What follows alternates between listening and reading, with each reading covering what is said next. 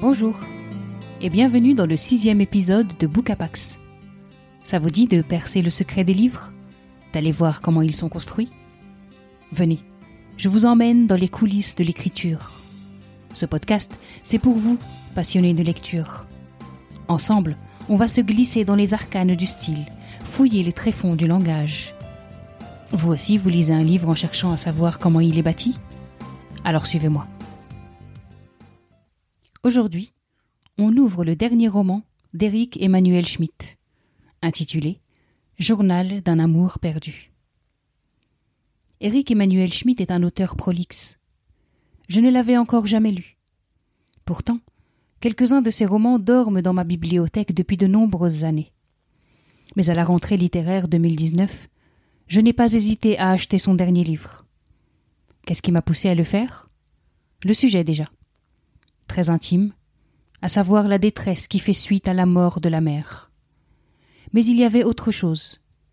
Durant l'été 2019, j'ai eu quarante ans. Et parmi les cadeaux que m'ont fait mes proches et amis, figurait une masterclass, dirigée justement par Éric Emmanuel Schmitt. Si la surprise m'a touchée, elle m'a aussi énormément apporté. Cet écrivain parle de l'écriture comme personne. Il met des mots sur des ressentis profonds. Ce qu'il a exprimé, expliqué, développé durant cette masterclass m'a remué parce que je m'identifiais.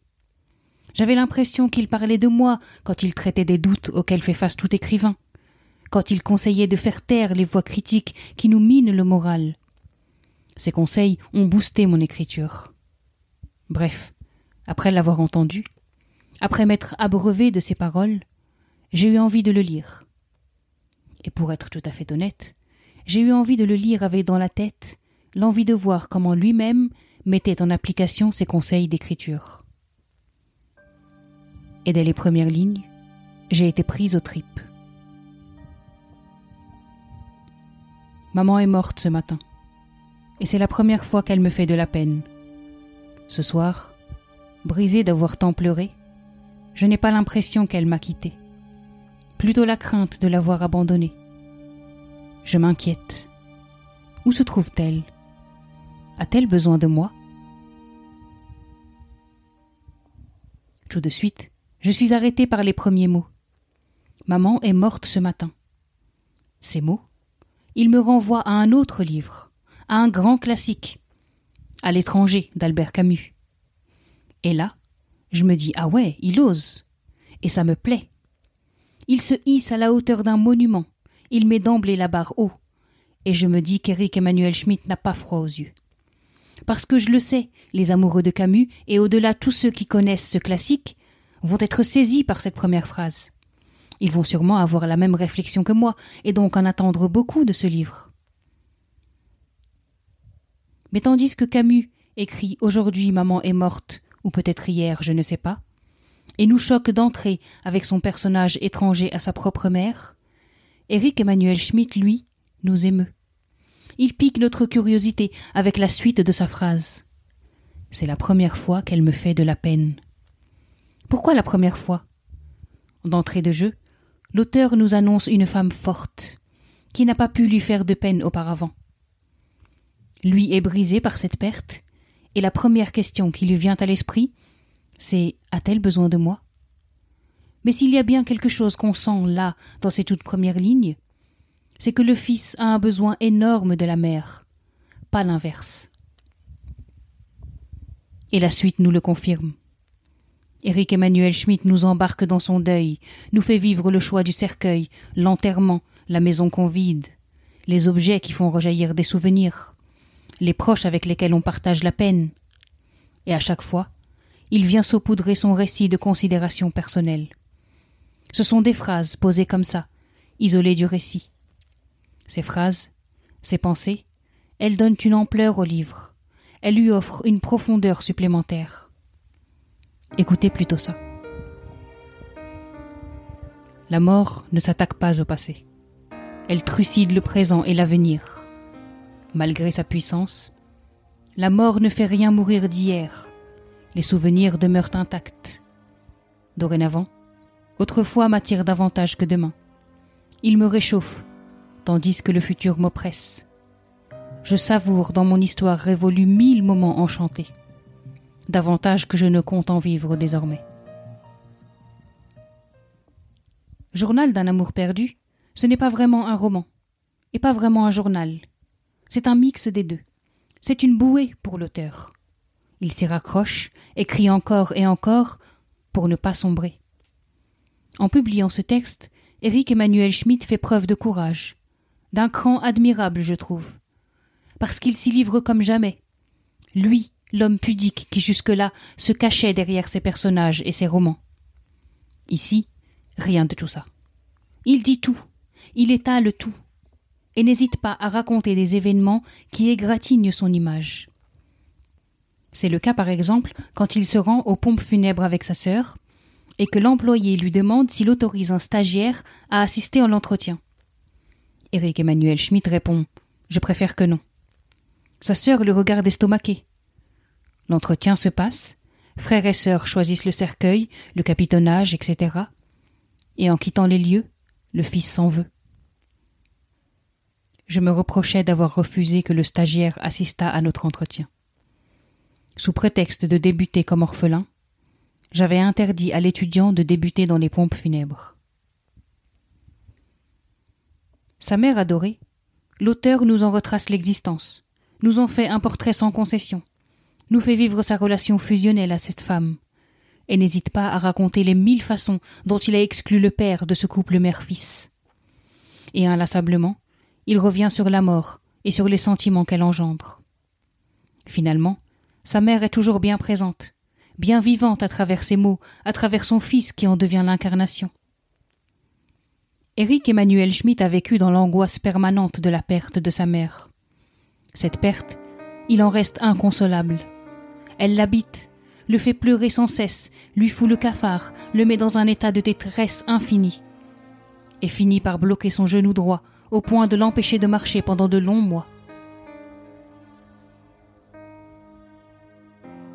L'angoisse que ma mère meurt habita ma vie. Maintenant, c'est fini. Sa mort a tué la peur de sa mort. Je n'appréhende rien. Il était plus agréable de vivre avec une terreur d'anticipation qu'avec la réalité du rien. Cette perte, l'écrivain en fait un ouvrage universel. Il le sait bien, Éric Emmanuel Schmitt, qu'en partageant sa douleur avec nous, il va nous parler. Je vais dès le départ entrer dans ses pas, choisir ce cercueil avec lui, voir les choses à travers ses yeux, me questionner sur mon propre rapport à la mort. Ces mots, l'auteur les pèse, il les dose, il les pose de telle sorte qu'ils nous atteignent profondément. Voilà ce qu'il écrit de notre lecture du temps qui passe.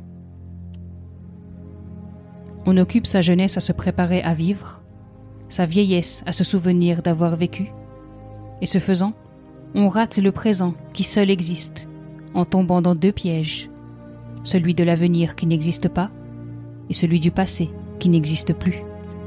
Que de temps perdu, ou plutôt que de présent perdu. Ouvrir ce livre, c'est entrer dans un récit d'une touchante sincérité. C'est côtoyer de près la grande sensibilité de l'auteur. C'est vivre au plus près les liens familiaux fusionnels parfois, complexes d'autrefois. C'est aussi s'offrir des lignes d'une grande beauté, des passages empreints de poésie, des réflexions douces amères, pleines de sagesse. Alors si parfois on peut en avoir assez de voir couler les larmes d'Éric Emmanuel Schmitt, de côtoyer la détresse de l'écrivain, de l'observer traînant la patte, on ne peut qu'apprécier la façon qu'il a de se dévoiler sans tabou. Et on le suit jusqu'au bout du livre.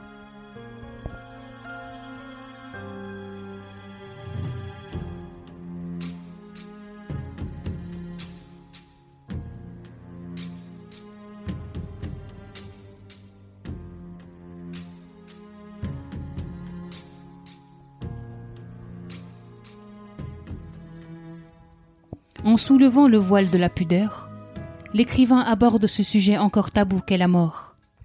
Il n'hésite pas à détailler les courbes du deuil, ses creux, ses chemins tortueux, ses chutes vertigineuses, à raconter la route vers l'acceptation. Cet électrocardiogramme du deuil est certes très personnel, mais il a une résonance très forte.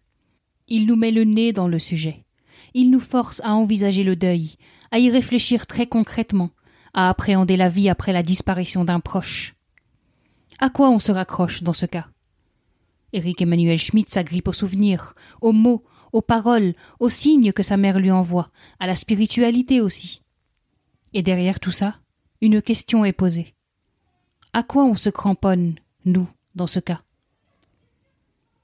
J'ai donc découvert cet auteur par son ouvrage le plus intime. Quand je le lirai désormais, c'est son journal d'un amour perdu qui éclairera ma lecture. J'aurai en tête l'homme et l'écrivain tel qu'il s'est dévoilé. Et j'aime ce chemin que je prends dans l'œuvre d'Éric Emmanuel Schmitt. Journal d'un amour perdu. Revenons à ce titre. Ce journal, l'écrivain commence à le tenir quotidiennement le jour de la mort de sa mère. À ce moment-là, il a juste besoin de parler d'elle, de laisser couler ses émotions pour mieux les maîtriser. Il n'a pas envie de trop s'épancher auprès des proches. Alors il écrit. Beaucoup. Sans savoir que ce journal va devenir un livre. Dans les premiers jours, il ne voit que son absence, tout est vide autour de lui. Il est perdu. Il pense même au pire. Et puis le temps passe, et le vide se remplit des souvenirs. Eric Emmanuel Schmitt enrichit le présent de ce qui a été. Ce faisant, il offre à ses lecteurs un mode opératoire en cas de deuil.